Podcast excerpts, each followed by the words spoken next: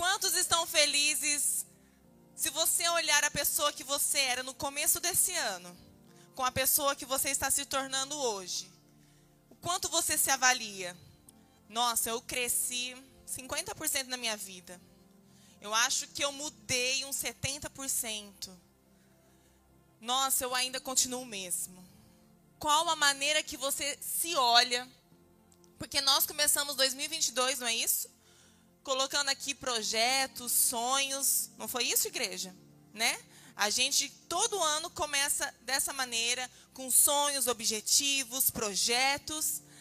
Mas quantos projetos aqui, de cada de 10 projetos, quantos vocês con conseguiram concluir? Quem conseguiu concluir aqui cinco projetos? Dois projetos.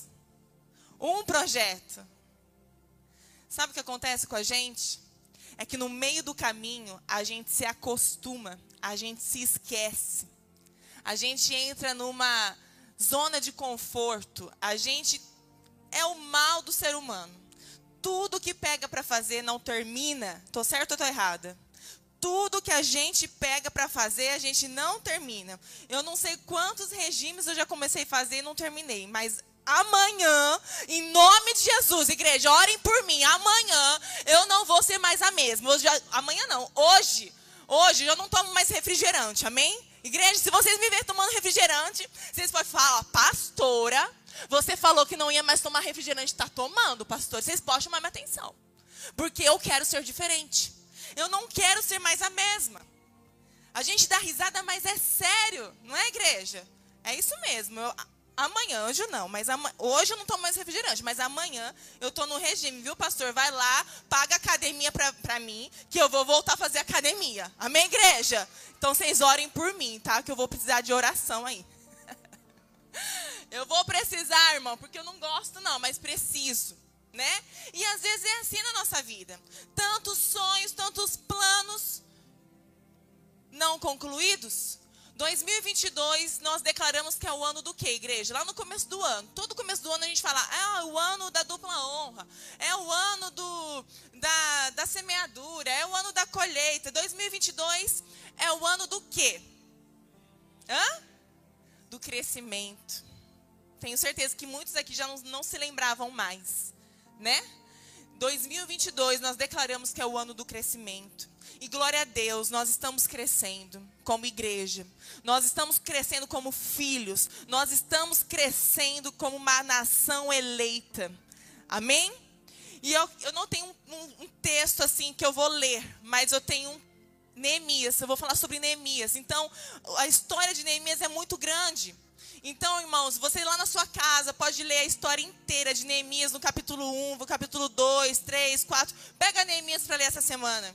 Por que Neemias? Porque Neemias, ele foi um exemplo. O livro de Neemias nos ensina a usar a fé através das obras.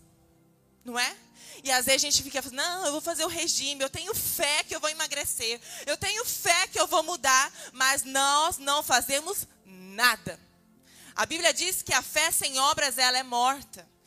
Então, e a obra sem fé também. São duas coisas que precisam dar juntos. Nós precisamos acreditar, nós precisamos ter fé, mas nós precisamos ter atitudes, nós precisamos ter ações. Então, Neemias, no livro dele, especificamente nesse livro, ele vai falar sobre a fé, nos demonstrado por meio das obras. Neemias acreditava que ele poderia fazer uma grande obra. E por meio da fé, ele teve as ações. Ele não ficou esperando alguém fazer uma grande obra. Ele não esperou Deus escolher alguém para ajudá-lo. Ele não ficou esperando alguém fazer por ele aquilo que era para ele fazer. Ele foi lá e fez. Neemias, se você não conhece, ele era um copeiro. O que um copeiro fazia naquela época? Quem sabe? Valendo um lanche. Brincadeira, valendo nada não. O que, que Neemias fazia naquela época? Ele era um copeiro. O copeiro, ele experimentava a comida do rei antes do rei. Ele bebia comida, a, a bebida do rei antes do rei. Porque se a bebida estivesse é, envenenada ou, ou o alimento, não faria mal para o rei, mas faria mal para ele. Ou seja, ele era um servo do rei. E ele fazia com alegria. Ele levava o vinho para o rei. O vinho naquela época significava alegria. E, e Neemias fazia aquilo com alegria. No capítulo 2 de Neemias fala que o rei percebeu tristeza no semblante dele. Por que, que ele estava triste, tão abatido? Se, por, se, como que ele estava naquela situação se ele não estava doente? E o Neemias diz para o rei: Rei, como posso eu ficar feliz, sendo que a minha cidade natal, Jerusalém, porque ele não estava em Jerusalém. E ele disse: Como posso eu ficar feliz, sendo que a minha cidade está sendo destruída, ela está em ruínas, as portas, os portões estão sendo queimados, não tem mais nada, muitas pessoas estão morrendo lá, e aquelas pessoas que não morreram estão passando por miséria, dor, fome. Como posso eu ficar feliz? Então eu acredito, se o rei percebeu tristeza no olhar de Neemias, se percebeu tristeza no semblante de Neemias, isso prova que ele não era uma pessoa bipolar, que ele não era uma pessoa triste, mas que ele fazia com excelência tudo aquilo que vinha à mão dele, mesmo que ele fosse apenas um simples copeiro, mas ele fazia com alegria, porque o rei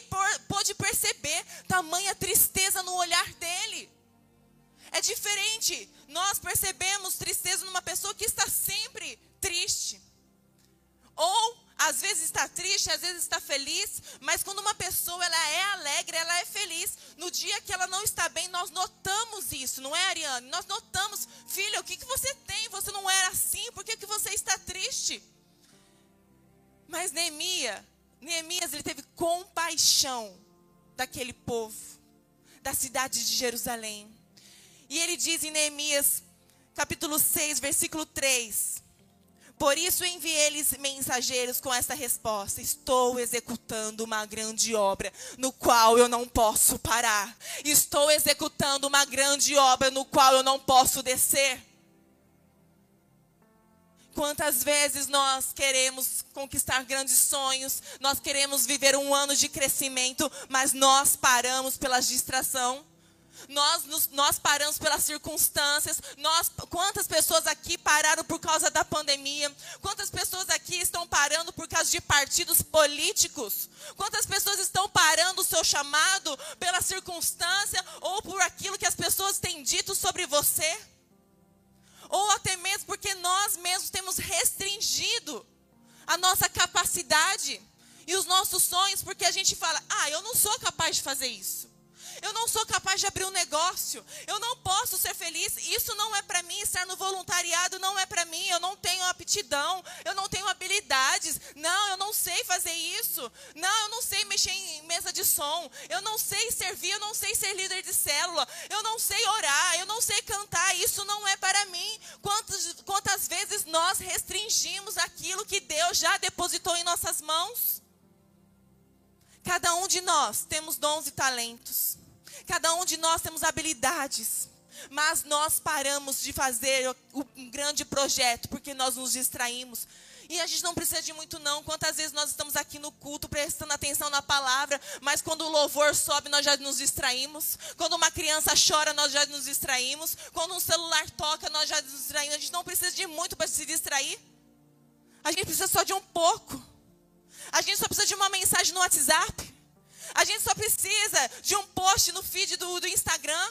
A gente só precisa de alguma coisa, de uma situação que nos distraia, porque nós não estamos com nossos olhos voltados para Deus totalmente, mas nós estamos sendo pessoas, mulheres e homens, que nós nos distraímos por tão pouco, por uma briga, por, por uma diferença. Nós paramos de fazer o que é para nós fazermos por tão pouco, mas Neemias não. Neemias ele estava fazendo uma grande obra, ele entendeu o significado daquilo, a importância daquilo.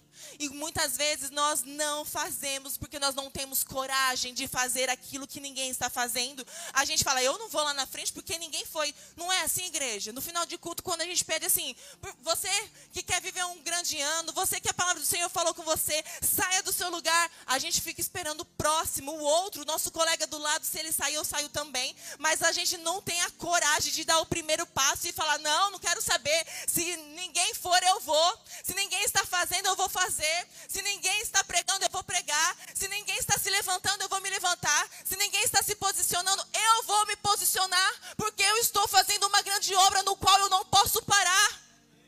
Nós cantamos aquela música, o Coliseu não parou a igreja. O que tem te parado, igreja? Os gigantes têm te parado. As adversidades têm te parado. A dúvida, o medo, o que tem te parado? A preguiça. Preguiça lança fora, comunica a sua preguiça. Fala, eu só vou parar quando Deus me mandar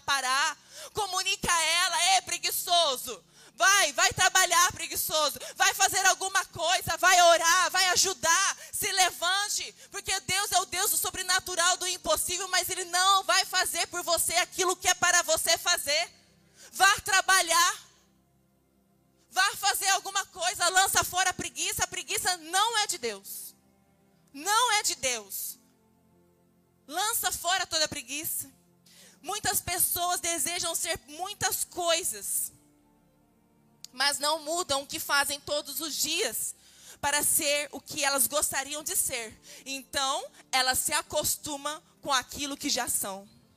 Forte isso, né? Lá no começo do ano, você disse: Eu vou ser uma pessoa assim, uma pessoa assada. Tudo que vier à mão, eu vou fazer e com excelência. Hoje você está fazendo o quê? Nada. Lá no começo do ano, você disse: Tudo que Toda oportunidade que aparecer para mim, eu vou agarrar, eu vou fazer. Quantas coisas você está fazendo? Nada. Muitos de nós, todos nós, queremos ser pessoas diferentes, mas fazemos tudo igual. Ser diferente, irmãos, não é um defeito. Ser diferente é especial. Ser diferente é uma qualidade, é uma virtude. Davi, quando estava lá no pasto, cuidando das ovelhas de seu pai, e seus irmãos estavam todos tomados banho, perfumadinho, engomadinho, todos ali prontos, esperando o profeta Samuel. Davi estava onde? No pasto, cheirando cocô de ovelha, estava trabalhando, estava ocupado. Ele estava fazendo algo diferente que os seus irmãos não estavam fazendo. E Deus levou Davi do pasto para o governo. Então, ser diferente eu não vejo que é um defeito, eu vejo que é uma qualidade. Porque quando nós vemos alguma coisa diferente, nos chama a atenção. É por isso que nós precisamos ser diferentes da, diante da presença de Deus, para chamar a atenção de Deus. Quando Zaqueu subiu na árvore, ele fez algo diferente. Jesus estava passando no meio da multidão, todos estavam oprimindo, comprimindo, empurrando, apertando. Ali, Jesus, mas Zaqueu ousou em fazer alguma coisa diferente para chamar a atenção de Deus e ele subiu em uma árvore. Faça alguma coisa diferente. Ouse fazer. Ouse fazer se você quer viver uma grande obra, um grande projeto. Se você quer viver ainda 2022, um ano de crescimento na sua vida, ouse fazer algo diferente. Ouse ser uma pessoa diferente. É muito triste quando as pessoas olham para você e falam: Isa, nossa, você não mudou nada. Você é a mesma. Menina, te conheci criancinha, você é a mesma. Eu não quero ouvir as pessoas falando de mim, sobre mim isso. Nayara, você é mais a mesma. Eu vou falar, misericórdia, está amarrado em nome de Jesus, eu não sou mais a mesma, não. Eu não era, eu não sou mais a mesma que eu fui ontem, hoje eu sou melhor do que ontem. Amanhã eu vou ser melhor do que hoje. Ontem eu pequei, hoje eu vou pecar menos, amanhã eu vou pecar menos ainda. Eu não quero ser a mesma todos os dias, eu quero ser diferente. Eu quero avançar para o alvo. Eu quero ousar fazer coisas diferentes. Eu quero ousar ser uma pessoa diferente. Eu quero ousar renunciar aquilo que me atrapalha da conexão com Deus. Eu quero ousar fazer uma grande obra do qual eu nunca fiz. Eu quero ousar fazer coisas diferentes. Eu quero ousar chamar a atenção de Deus. Neemias, ele era um copeiro, mas ele se enxergava como um engenheiro. Como você se enxerga? Sabe por que Neemias viveu grandes coisas? Porque ele não enxergava como as pessoas o enxergavam. Ele tinha uma posição de copeiro, uma função de copeiro, mas ele se enxergava como um engenheiro. Ele não era arquiteto, ele não era engenheiro, ele não era construtor, Bruno, mas ele ousou em fazer uma grande obra e reconstruir uma cidade em 52 dias. Aquela cidade estava em ruínas há um século, há 100 anos, e ninguém reconstruiu aquela cidade, mas aprovou o Senhor chamar um homem com coração disponível e voluntário a fazer aquilo que ninguém fez em 100 anos, em 52 dias. Igreja, existe crentes dentro da igreja de 100 anos fazendo aquilo que crentes de 52 dias não estão fazendo. Misericórdia! Nós nos acostumamos a ser o mesmo. Nós nos acostumamos a sentar nas mesmas cadeiras. Nós nos acostumamos a adorar a Deus da mesma maneira. Nós nos acostumamos a falar com Deus da mesma maneira. Aquela oraçãozinha rasa. Pai, abençoa meu dia, meu trabalho, minha família, que nunca falou de nada, abençoa a igreja. A gente não presta um culto racional a Deus. Enquanto aí as pessoas falam assim, nossa, mas fulano chegou faz um mês na igreja e já está no voluntariado. É, irmãos. É. Porque enquanto você está 100 anos na igreja fazendo a mesma coisa, ou quase nada, Deus está levantando um povo com avivamento, com coração em chamas, fazendo aquilo que era para você fazer e não faz. Em 20 dias, em um mês, em um ano. É aquela frase que o pastor Cássio disse aqui. Enquanto muitos estão orando, Senhor, qual é a tua vontade para a minha vida? Senhor, qual é o meu, meu, a minha missão? Qual é o meu ministério? Senhor, qual é o meu propósito de vida? Qual é a sua vontade para a minha vida? Essas pessoas que estão esperando, orando que Deus fale, eles vão ser atropelados por aqueles que já estão fazendo alguma coisa para Deus. Eles vão ser atropelados. Quantos aqui querem ser atropelados? Ninguém. Então ouse fazer alguma coisa diferente. Ouse fazer alguma coisa para Deus. Ouse fazer alguma coisa para sua família. Ouse fazer a diferença onde o Senhor te plantar. Ouse fazer aquilo que Deus já designou para você fazer, porque em Jeremias capítulo 1, versículo 5 diz: "Antes de formar você, eu já te conheci, eu já te escolhi e já te designei como profeta. Antes mesmo de você nascer, irmãos, irmãs, antes mesmo de nós nascermos, o Senhor já nos escolheu do ventre, Ele já nos designou um papel de profeta. Ou seja, uma criança quando está no seu ventre. Gigi e Mateus acabaram de dar a luz. Ontem, Cecília veio ao mundo. Né? Glória a Deus pela vida dela. Gi, Mateus, se você está nos assistindo, que Deus abençoe a Cecília. Nós estamos muito felizes por, por esse crescimento familiar. Mas para Cecília nascer, os pais não esperaram Cecília nascer para ir lá comprar fralda, para ir lá comprar roupa, para ir lá comprar leite, para ir lá comprar os móveis. Não, quando Cecília nasceu já estava tudo pronto. É assim ou não é, igreja? Quando nós, nós estamos grávidos, nós já vamos lá e preparamos tudo para aquela criança nascer. É assim que o Senhor faz antes mesmo de você nascer. Deus já preparou tudo para você. Você só precisa ouvir fazer, porque tudo aquilo que você precisa para o seu crescimento, tudo aquilo que você precisa para fazer uma grande obra para o Senhor, Ele já colocou dentro de cada um de nós, mas nós estamos parados, esperando saber qual é a vontade de Deus, enquanto muitos estão se levantando em 52 dias fazendo aquilo que um crente de 100 anos não faz. Então Deus já preparou tudo, não duvide do seu potencial. Acredite. Acredite.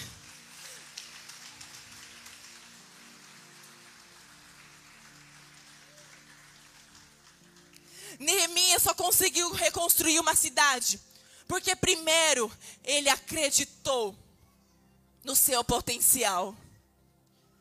E eu não estou falando de uma teoria humanista, não. Onde o homem é o centro do universo. Onde é tudo sobre ele. Eu estou falando do potencial que Deus já nos entregou. Todos nós temos dons e talentos. Não se distrai. Fale para o seu irmão. Não me distraia. Não converse comigo, porque eu estou ocupado. Eu estou fazendo uma grande obra no qual não posso parar. Acredite no seu potencial. Acredite naquilo que Deus já te colocou nas suas mãos. A Bíblia diz que a cada um de nós é dado conforme a nossa capacidade. Então, se Deus já entregou na sua mão, porque você tem a capacidade de realizar e de executar, não tenha medo. Vá na tua fé. Homem e mulher de Deus, vá na tua fé, porque quando você se mantém ocupado com as coisas de Deus, o Senhor te sustenta. Ele te sustenta. Quando nós recebemos a convocação, porque não foi nenhum convite, não, irmãos. Vocês querem. Não, foi uma convocação. A partir de tal ano vocês vão começar a liderar a igreja renovada, a igreja missionária de Pederneiras. E isso veio da nossa autoridade, do nosso presidente, da nossa denominação. Nós bambeamos as pernas? Sim, porque é uma grande responsabilidade. Uma coisa é você é ser filha de pastor, outra coisa é você ser a pastora. Uma coisa é você ser filho, outra coisa é você ser mãe, Luana. Uma coisa é você ser funcionário, outra coisa é você ser patrão, não é, João? Claro que sim, porque nós entendemos o compromisso dessa responsabilidade. Nós entendemos o que é estar à frente de uma igreja, de uma multidão, sobre influenciar vidas. Nós entendemos o peso disso. Claro que nós tememos, mas não ao ponto de negarmos, mas temer ao ponto de falar: Deus, se o Senhor está nos entregando, Senhor, é porque nós entendemos que o Senhor vai nos sustentar, é o Senhor que vai nos preparar, porque o Senhor já nos para executar uma grande obra no qual nós não vamos parar, Jesus. Nós só vamos parar se o Senhor mandar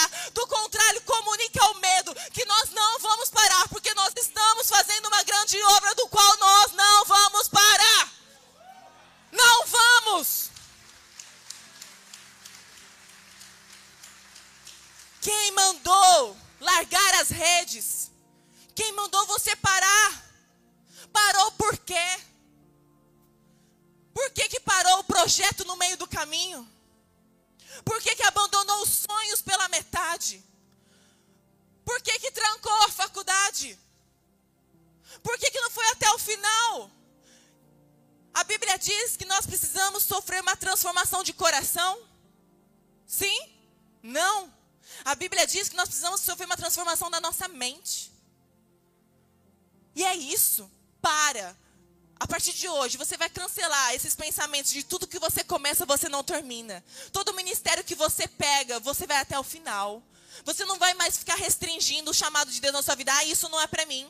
Ai, porque a igreja não é mais a mesma. Ai, porque fulano não é mais o mesmo. Porque fulano não vem mais na igreja. Por causa de uma dependência emocional. Por causa da dependência de uma pessoa. Igreja, nós não podemos viver apenas de afeto. Porque muitas vezes as nossas amizades, elas nos empurram para trás. Nós precisamos soltar as mãos e falar, se for de Deus vai permanecer. Mas se não for de Deus, que vá com Deus. E agradeça aquele casamento que não deu certo. Agradeça aquele contrato que não deu certo. Agradeça aquelas portas fechadas porque não era de Deus. Muitas vezes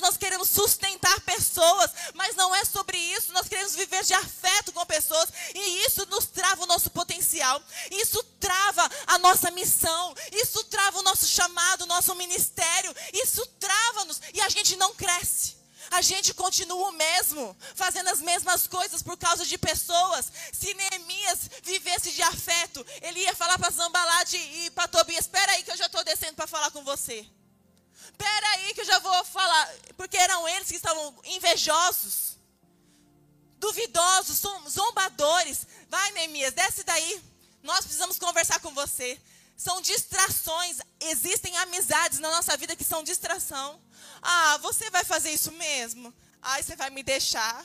Ah, porque a gente era tão amiga, a gente fazia tudo junto. E agora eu vou fazer com quem? Sai pra lá, capeta.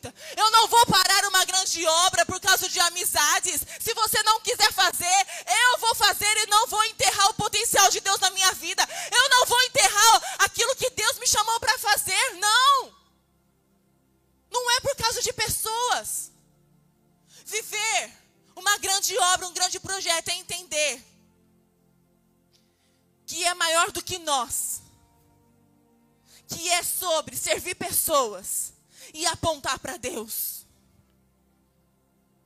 Neemias entendeu isso, ele acreditou no seu potencial. Neemias, ele era um copeiro, mas ele se via como um engenheiro. Como você tem se visto? A gente aprende muito com os nossos filhos. Pais, aprenda, volte os seus olhos um pouquinho para o seu filho, o quanto você aprende com eles. Deus cuida de nós nos detalhes. Hoje, na hora do almoço, a Manuela se olhou no espelho e disse: Mãe, às vezes eu me olho no espelho e eu me vejo uma pessoa. Mas às vezes eu não me sinto essa pessoa. Falei, como assim, Manuela? Ah, eu me olho no espelho, eu me acho linda. Eu me acho poderosa. Eu me acho engraçada, eu me acho feliz. Mas às vezes eu não me sinto assim. E eu disse para ela, minha filha, todas as vezes que esse sentimento vir para você, você vai voltar no espelho e vai falar: essa sou eu. Eu sou feliz, eu sou poderosa, eu posso tudo. Eu sou aquilo que o Senhor disse que eu sou. Porque você pode até mesmo, as pessoas podem te achar um copeiro, mas você vai voltar no espelho e falar assim: eu não sou apenas um copeiro, eu sou um engenheiro, um construtor, um idealizador de sonhos. Deus te deu sonhos para sonhar, mas Ele também te deu a capacidade de realizar sonhos é que a gente fica esperando os sonhos acontecerem do nada. Deus mandar um anjo e falar: toma aqui o seu sonho, vai viver ele. Deus te deu sonhos, porque Ele já te deu potencial para realizá-lo. Aquilo que você precisa para viver os seus sonhos está dentro de você. Então realize os seus sonhos. Seja um idealizador de sonhos. Fala a partir de hoje todos os sonhos vão ser voltados para Deus, para servir pessoas e para aprontar para o reino dele. Às vezes também não deu certo porque o seu sonho é sobre você. Quantos mandamentos nós tínhamos? Dez. Enquanto o Senhor resumiu em dois. Esses dois mandamentos falam amar a Deus acima de todas as coisas e amar o teu próximo como a ti mesmo. Irmãos, um grande projeto, ele não aponta para você, ele aponta para Deus e para servir pessoas. Então, às vezes, a intenção do seu sonho está errada. Então, alinhe os seus sonhos com Deus e fala: Senhor, a partir de hoje, eu vou trocar os meus sonhos pelos sonhos de Deus, Senhor. A partir de hoje, os meus sonhos vai apontar para um grande projeto, para servir pessoas e para apontar para Deus. Viva com coragem. Viva com ousadia. Ouse fazer aquilo que ninguém fez. Tem uma história de um homem que subiu no céu. E a curiosidade dele, sabe aquelas historinhas? Ah, quando fulano morreu, chegou lá em Deus e perguntou, Senhor, né? E fala assim, Deus, quem que era o maior general da minha cidade? Não, vou aumentar. Senhor, quem que era o maior general do Brasil. E o Senhor disse para ele: Uai, o maior general era aquele senhor lá, ó, de cabeça branca, de bigode branco, magrinho. Era ele. E aquele rapaz olha e fala assim: O quê? Esse senhor. Não, não pode ser. Ele não pode ser o maior general. Eu conhecia ele. Ele morava na minha rua. Não, ele não tinha essas habilidades. Não, eu nunca vi ele sobre, fazendo isso, tal coisa. E o Senhor disse: Não, ele era o maior general. Se ele ousasse fazer aquilo que eu depositei para ele fazer, mas ele não fez, então ele não se tornou aquilo que eu mandei ele ser. Vocês estão me entendendo, igreja? Se você quiser, você pode ser o maior general da sua família. Se você quiser, você pode ser o influenciador de vidas. Se você quiser, você pode viver todas as coisas daquele que te fortalece. Porque tudo aquilo que Deus te deu para fazer, faça, porque Ele já tem o potencial dentro de você. Tudo posso naquele que me fortalece. Ele já depositou em cada um de nós. Mas às vezes nós não vivemos grandes coisas em Deus, porque nós ficamos colocando restrições em nós mesmos. Ah, eu não posso isso. Eu não posso aquilo. Nós temos o voluntariado e dentro do voluntariado, se você não sabe, existe vários níveis dentro do, do voluntariado, né?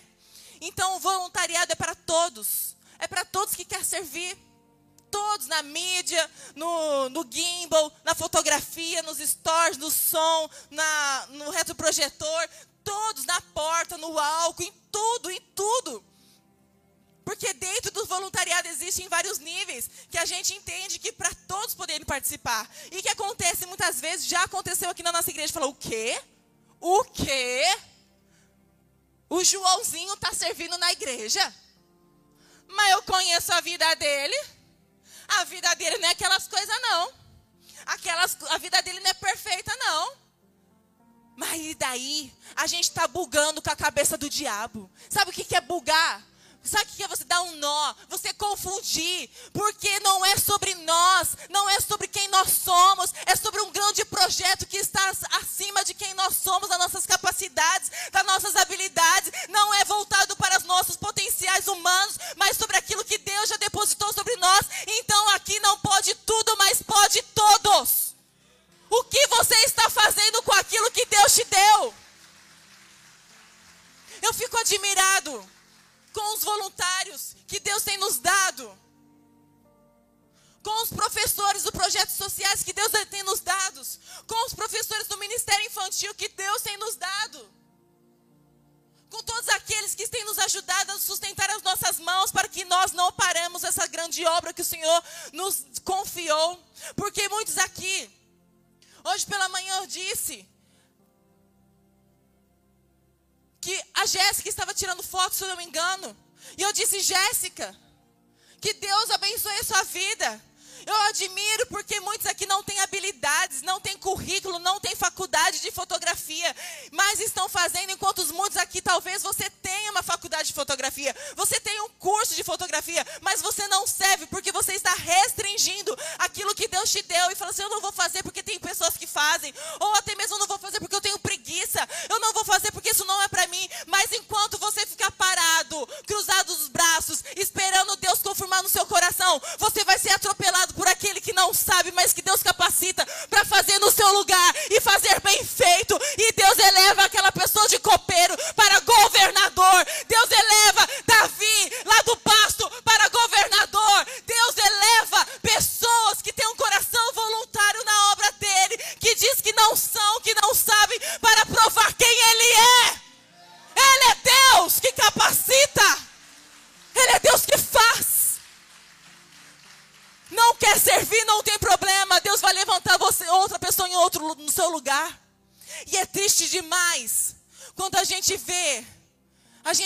olha e fala: Meu Deus, era para eu estar junto com esse time. O time de voluntários está crescendo. O time de louvor está crescendo. O time de líderes de células estão crescendo. E eu parei. Eu parei. Eu tirei a mão. Eu tirei o pé. E as pessoas continuam no mesmo lugar, na mesma estação, no mesmo ponto, enquanto as outras pessoas estão voando. Pessoas vivendo aquilo que era para nós vivermos. Vocês estão me entendendo? É muito triste. Mas Neemias, ele acreditou no seu potencial. Neemias acreditou na sua missão. Você acredita na missão? Às vezes você parou de fazer o que você fazia porque você não acreditava na sua missão. Porque às vezes você não acreditava no seu potencial. Porque às vezes você não amava a sua missão. Porque você não amava o seu projeto. Mas Neemias chorou pela sua cidade. Neemias chorou porque ele entendeu que só podia mudar aquilo que fazia eu chorar. Irmãos, na nossa vida é assim, a gente só pode modificar algo do qual nós choramos. Você só vai poder modificar o seu casamento se você chorar por ele. Você só vai poder modificar o seu trabalho se você chorar por ele. Você só vai poder modificar o seu ministério se você chorar por ele. Porque você tem amor por ele. Você tem coração nele.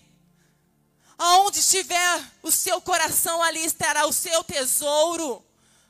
Será que a sua missão, o seu propósito de vida, você tem se apaixonado por Ele todos os dias? Hoje você está aqui sentado nesse lugar.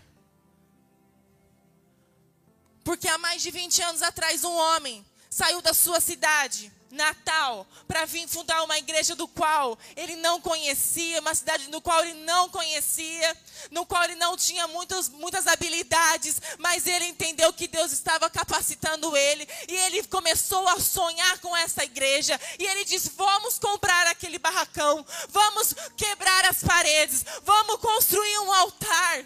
E logo depois falou: Não, está pequeno demais, vamos quebrar aquelas paredes do fundo, vamos comprar aquela casa, vamos fazer fazer salas de aulas. E aí Deus, sabe o que Deus fez? Nesse estacionamento aqui, igreja. Onde você para o seu carro em cima, Deus é o Deus das coisas loucas. Chegou o dono desse terreno e disse: Pastor Cássio, eu quero vender esse terreno para você. eu não tenho dinheiro para comprar. Me pague como puder. Eu não quero vender esse terreno para mais ninguém. Eu quero vender o terreno para você. Porque Deus levantou uma pessoa apaixonada pela obra dele e comunicou aos seus medos: Eu não vou parar se Deus não mandar. E comunicou a sua situação financeira: Eu não vou parar se Deus não me mandar e comunicou aos seus anseios: Eu não vou parar se Deus não mandar. E comunicou aquelas pessoas que zombavam dele, um pastorzinho,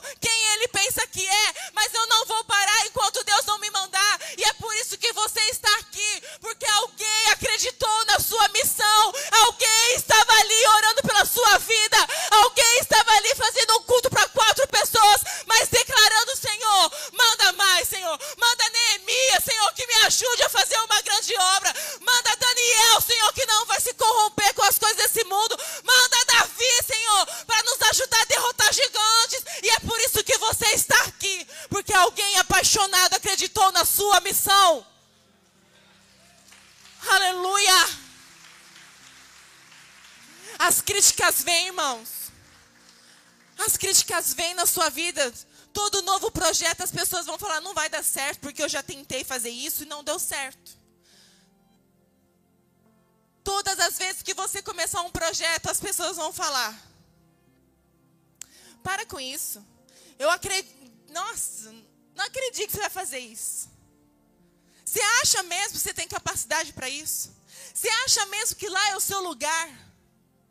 Todas as vezes que nós começarmos a fazer alguma coisa, vão existir, pessoas falando: desce daí, sai daí, para com isso, abandona o teu Deus e morra, vai, desista.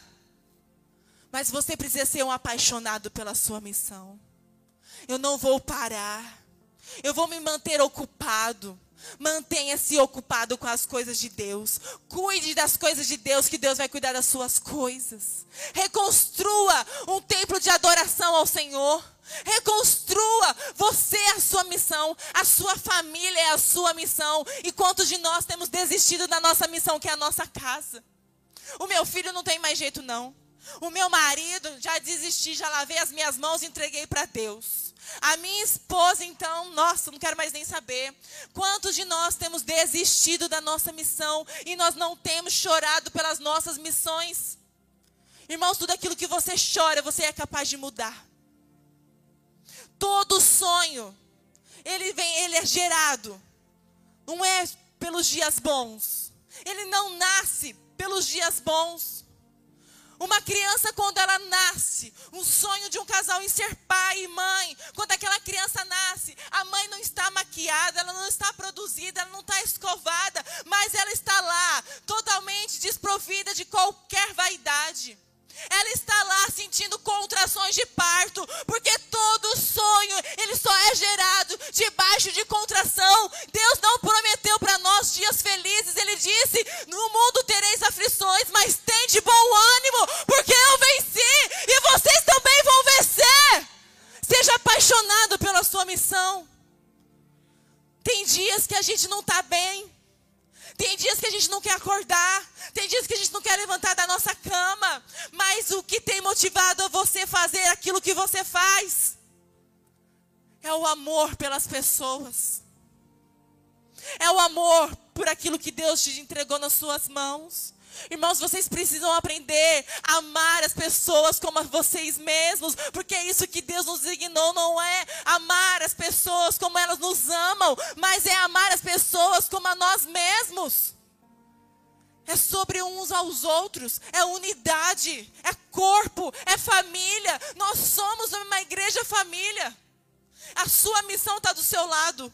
Olha aí para a sua missão. É a sua missão da esquerda. É a sua missão da direita. Você é responsável de cuidar dessa vida. Você é responsável de amar essa vida. Essa pessoa é a sua missão.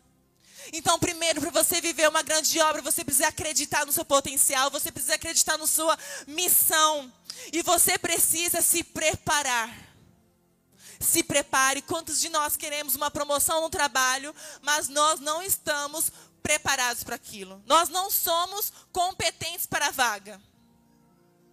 Porque nós não, não nos preparamos. Nós precisamos nos preparar. Porque o preparo é um processo no qual nos aperfeiçoa.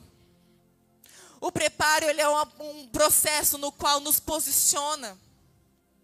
Nós precisamos estar preparados. Sabe esse projeto que você sonha? Você precisa estar preparado para ele. Tem vontade de ir para os Estados Unidos? Mas de como você tem se preparado? Não sabe nem o português direito? abandonou a escola na quinta série, não sabe nem, nem direito, não voltou a estudar, não faz um curso de inglês. Irmãos, é sério, nós precisamos nos preparar. Nós precisamos ser intencional naquilo que nós vamos fazer. Quer ter um negócio, mas você tem se preparado para isso? Você tem se preparado? Você tem calculado o quanto você vai gastar? O quanto você precisa? Você tem buscado um curso de aperfeiçoamento para empreender? Tem? Quer ser um pregador da palavra de Deus? Mas não sabe nem aonde está escrito: O Senhor é meu pastor, nada me faltará. Porque não lê a Bíblia? Porque não ora? Porque não mata a sua carne? Nós precisamos nos preparar. Eu admiro a Kerley. A Kerley ela tem um dom nato de cantar. Mas quanto tempo faz que você está cuidando da sua voz, Kerley? Sete meses. Se preparando ela não abandonou o ministério. Ela está se preparando para o retorno. O retorno. E a gente não prepara. Ela teve um probleminha na voz. E ela precisou se ausentar. Mas ela não abandonou a sua missão. Ela não abandonou o seu chamado. Ela está se preparando para o retorno.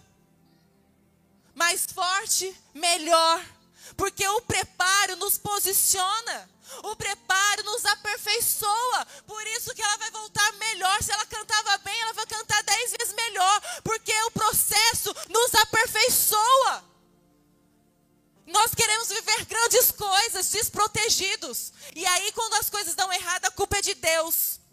A gente fala, ah, ficou tudo embananado porque foi da vontade de Deus. Foi da vontade de Deus? Nada, camarada. Sei que não se preparou. Sei que não estava preparado. Quando a gente se prepara, o percentual dos acidentes acontecer é mínimo.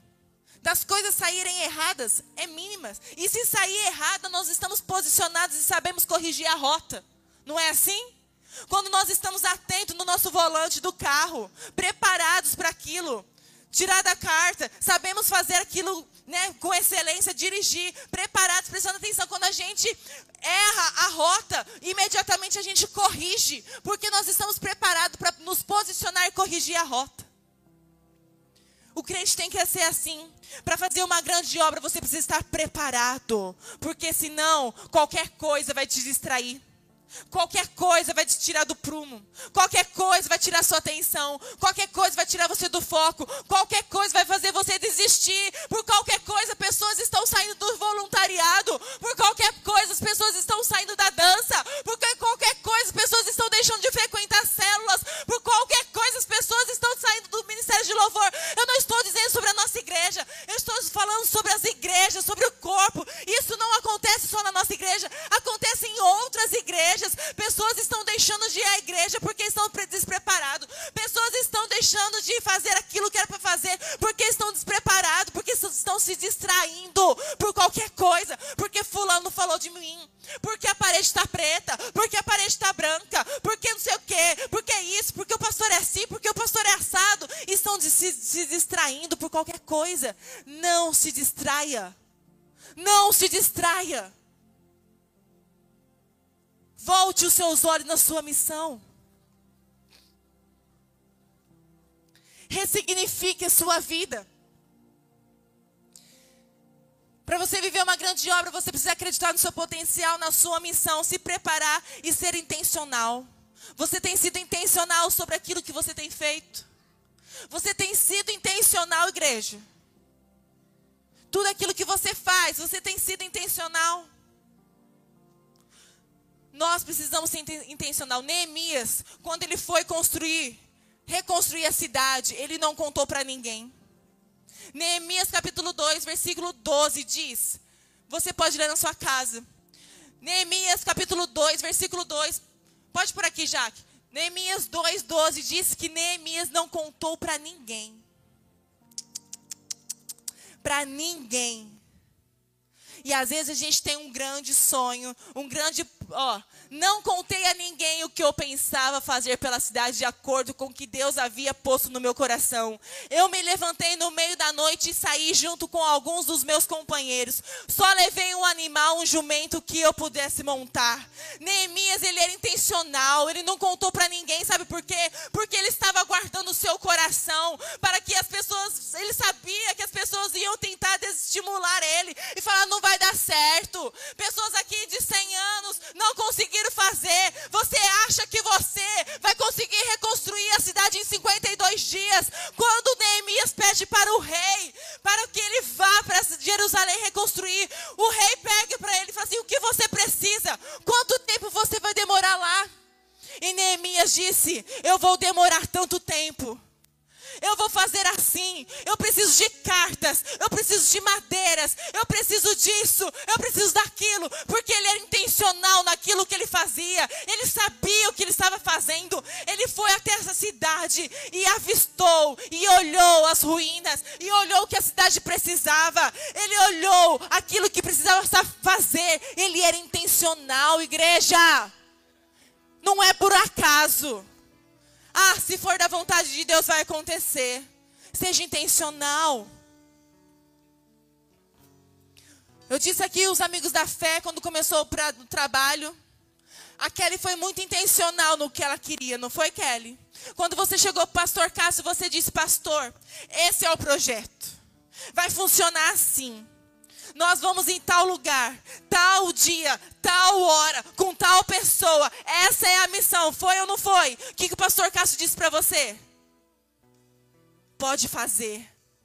Vai para cima. Faça. Porque ela era intencional naquilo que estava fazendo. Ela sabia o que ela estava fazendo.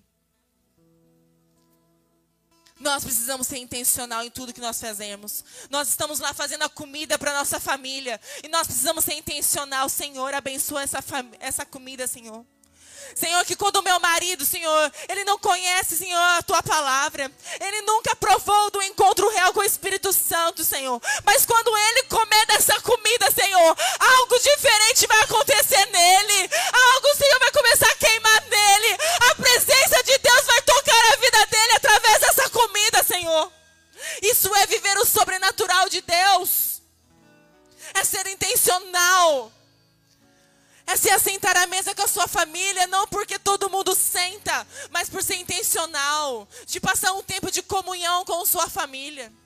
Se desconectar das redes sociais e estar conectado com a sua família, de ouvir os seus filhos, filhos de ouvir os seus pais de reconstruir a união, de reconstruir a unidade que o mundo tem tirado das famílias de reconstruir os valores que o mundo tem tentado tirar das famílias, de reconstruir sonhos e dizer, filho, se esse é o teu sonho, meu filho, Caio, se esse é o teu sonho, meu filho, você não precisa de olheiro nenhum não para te ver jogar bola, vai e joga, porque o maior olheiro já está olhando por você, ele já, de, já te deu tudo aquilo que você precisa para realizar seu sonho, vai e jogue, vá e faça é de vivermos como família. Nós nos assentamos à mesa. Jesus ele se assentava à mesa com os discípulos, não apenas para comer, mas para ensinar, para ouvir, para lavar os pés dos seus discípulos, para passar um tempo de comunhão com eles, de, vi de vivência, de criar memórias. Seja intencional em tudo que você fizer. Em último lugar, para você viver uma grande obra, um grande projeto, você precisa acreditar no seu potencial. Você precisa acreditar na sua missão. Você precisa se preparar. Você precisa ser intencional. E você precisa ter iniciativa. Vá e faz. Vá e ouse fazer. Ouse acreditar. Vá e faz aquilo que ninguém está fazendo. Vão tentar te distrair, mas vai e faz. Vão começar a te criticar, ouse fazer. Vão zombar de você, mas ouse fazer. O medo vai tentar te paralisar, mas ouse fazer. Daqui a pouco você está fazendo aquilo que ninguém fazia.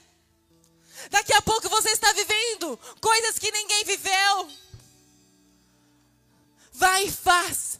Porque a iniciativa ela fecha a porta do medo e ela abre portas da oportunidade. Você precisa fazer, você precisa começar a fazer. Tenha iniciativa, faça. Neemias não esperou que Deus levantasse um exército. Ele não falou, Deus, mas eu vou sozinho. Eu não tenho pá, não tenho enxada, eu não tenho instrumento para isso.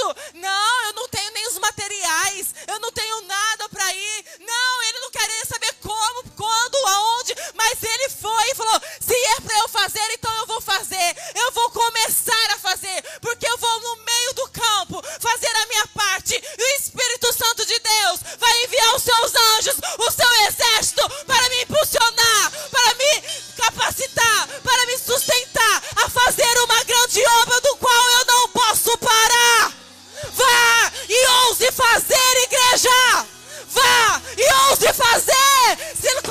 coloque de pé. Não se distraia.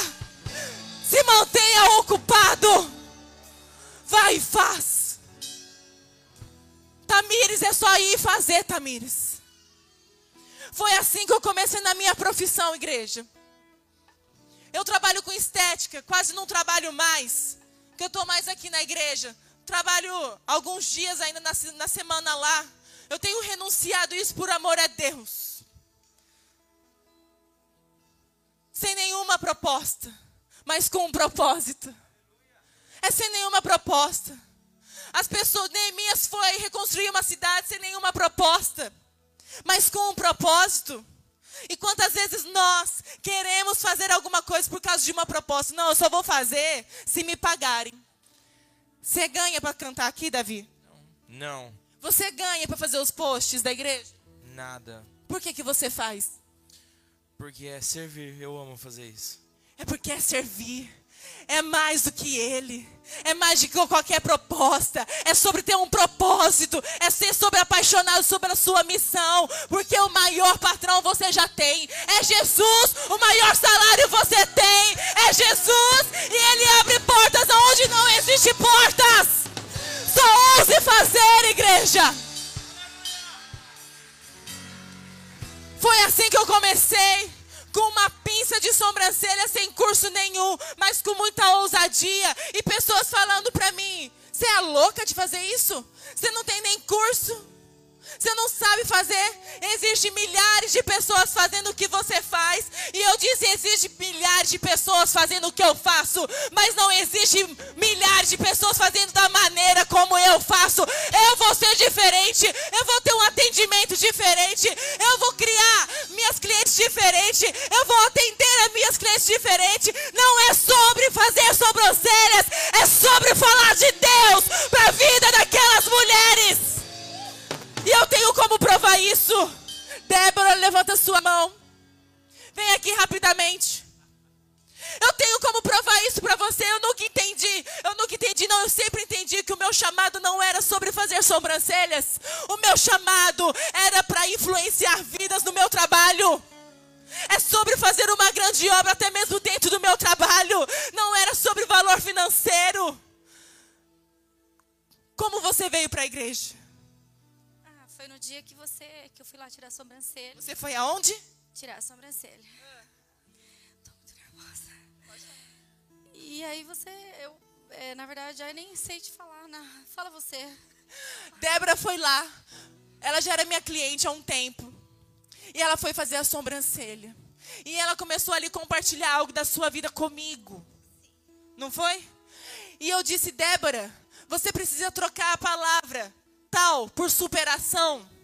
Troque essa palavra por superação.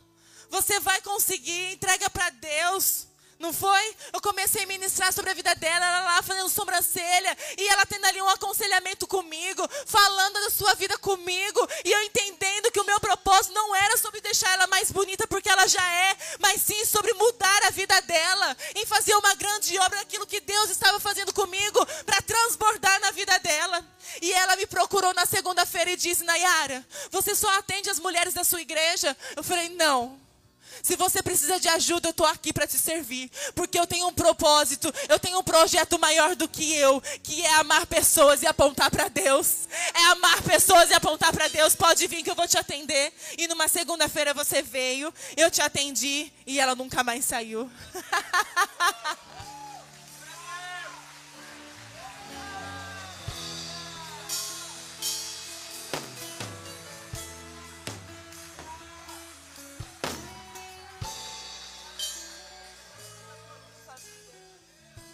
abençoe, Débora. É sobre isso. O que tem te parado? Mas eu estou no meu trabalho, e daí? A minha missão é maior do que o meu trabalho, Bonerges. A minha missão é maior do que a minha família. A minha missão é muito maior do que um governo político. A minha missão é maior do que a política. As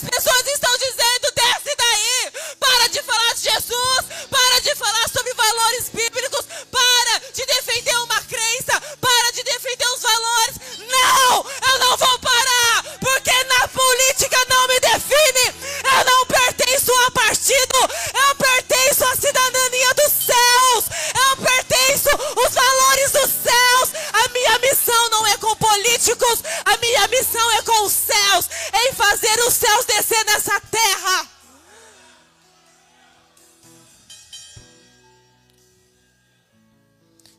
céu não descer, eu vou subir aí.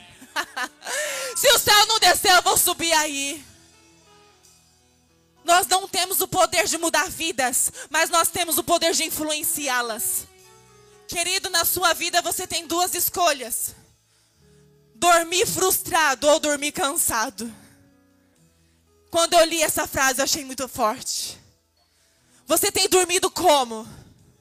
Frustrado ou cansado? Todas as vezes que você dormir cansado, eu amo os meus dias que são mais agitados. Eu amo os dias que, aqueles dias que a gente teve o culto das mulheres, foi uma semana muito intensa para mim. Corre para lá, pensa aqui, executa lá, faz isso, faz aquilo. Mas eu amo isso. Eu amo me manter ocupada.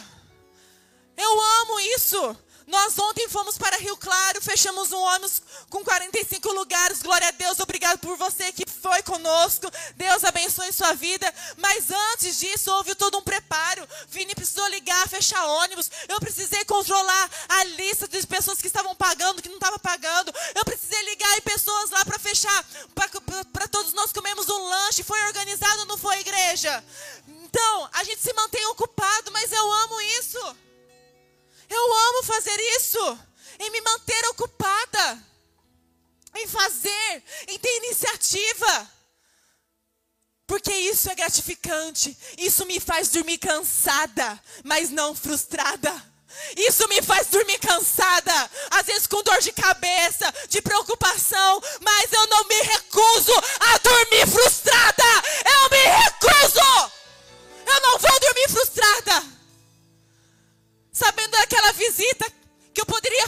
Kelly, mas não fiz. Amigos da fé vão para cima.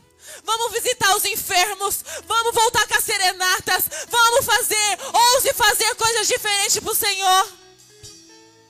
Voluntários, ousem fazer coisas diferentes para o Senhor. Eu quero que chame as crianças lá, os professores também. Ousem fazer coisas diferentes para o Senhor. Ministério de louvor, ousem fazer coisas diferentes. Quem mandou vocês pararem de tirar suas próprias músicas? Parou por quê? volte a fazer aquilo que Deus colocou no seu coração, porque Deus já designou a vocês o potencial para ter músicas autorais. Parou por quê, igreja? Oh, aleluia! Você pode aplaudir, dar um glória a Deus e falar: Senhor, eu não vou parar. Santo de Deus, toca os nossos corações, Senhor. Tenha iniciativa, faça. Aqueles dez leprosos foram curados. E foi impressionante como eles foram curados. Jesus disse a eles: Vá. Jesus não curou eles assim, ó. Vem cá que eu vou curar vocês, ó. Estão curados. O que Jesus disse para eles? Vá e mostre aos sacerdotes. E eles foram curados no meio do caminho. Eles foram curados na jornada, em ousar fazer, em continuar, em não parar. Há milagres que acontecem instantaneamente, mas há milagres que vão acontecer quando você não parar a sua caminhada. Por isso que nós entendemos que dentro dos voluntariados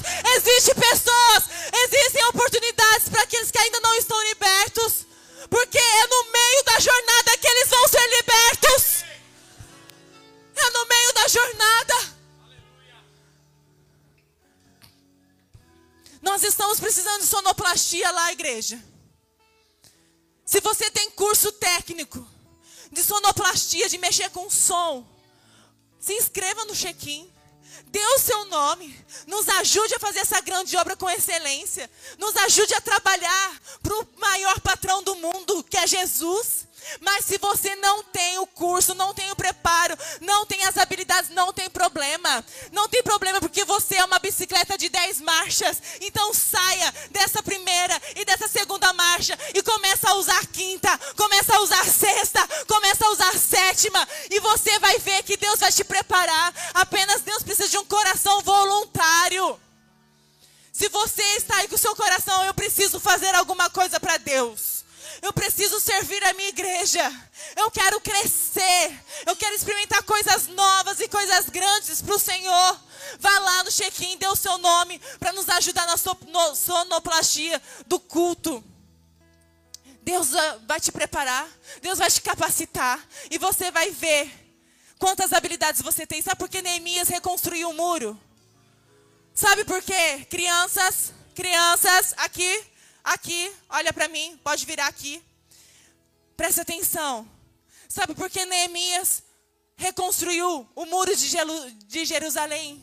Porque ele disse: Uai, a minha primeira marcha da bicicleta eu sou um copeiro.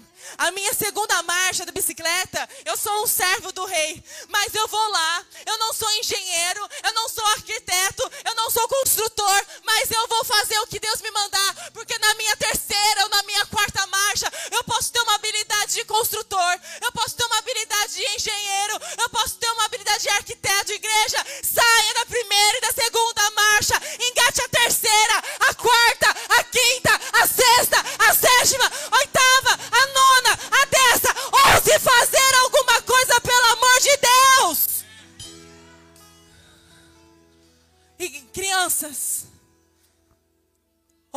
fazer alguma coisa diferente para Deus. Vocês já são a igreja do hoje.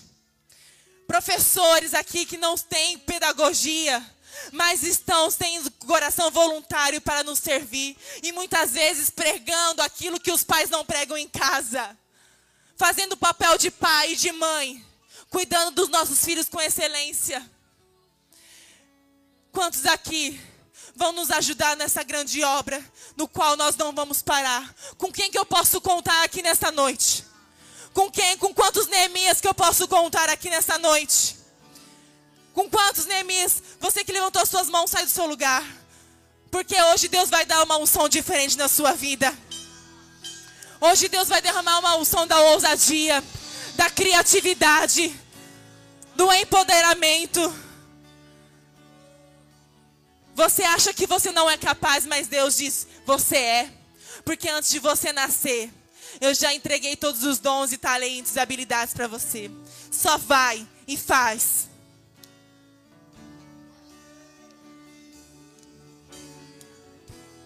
Quantas pessoas saíram do ministério de dança?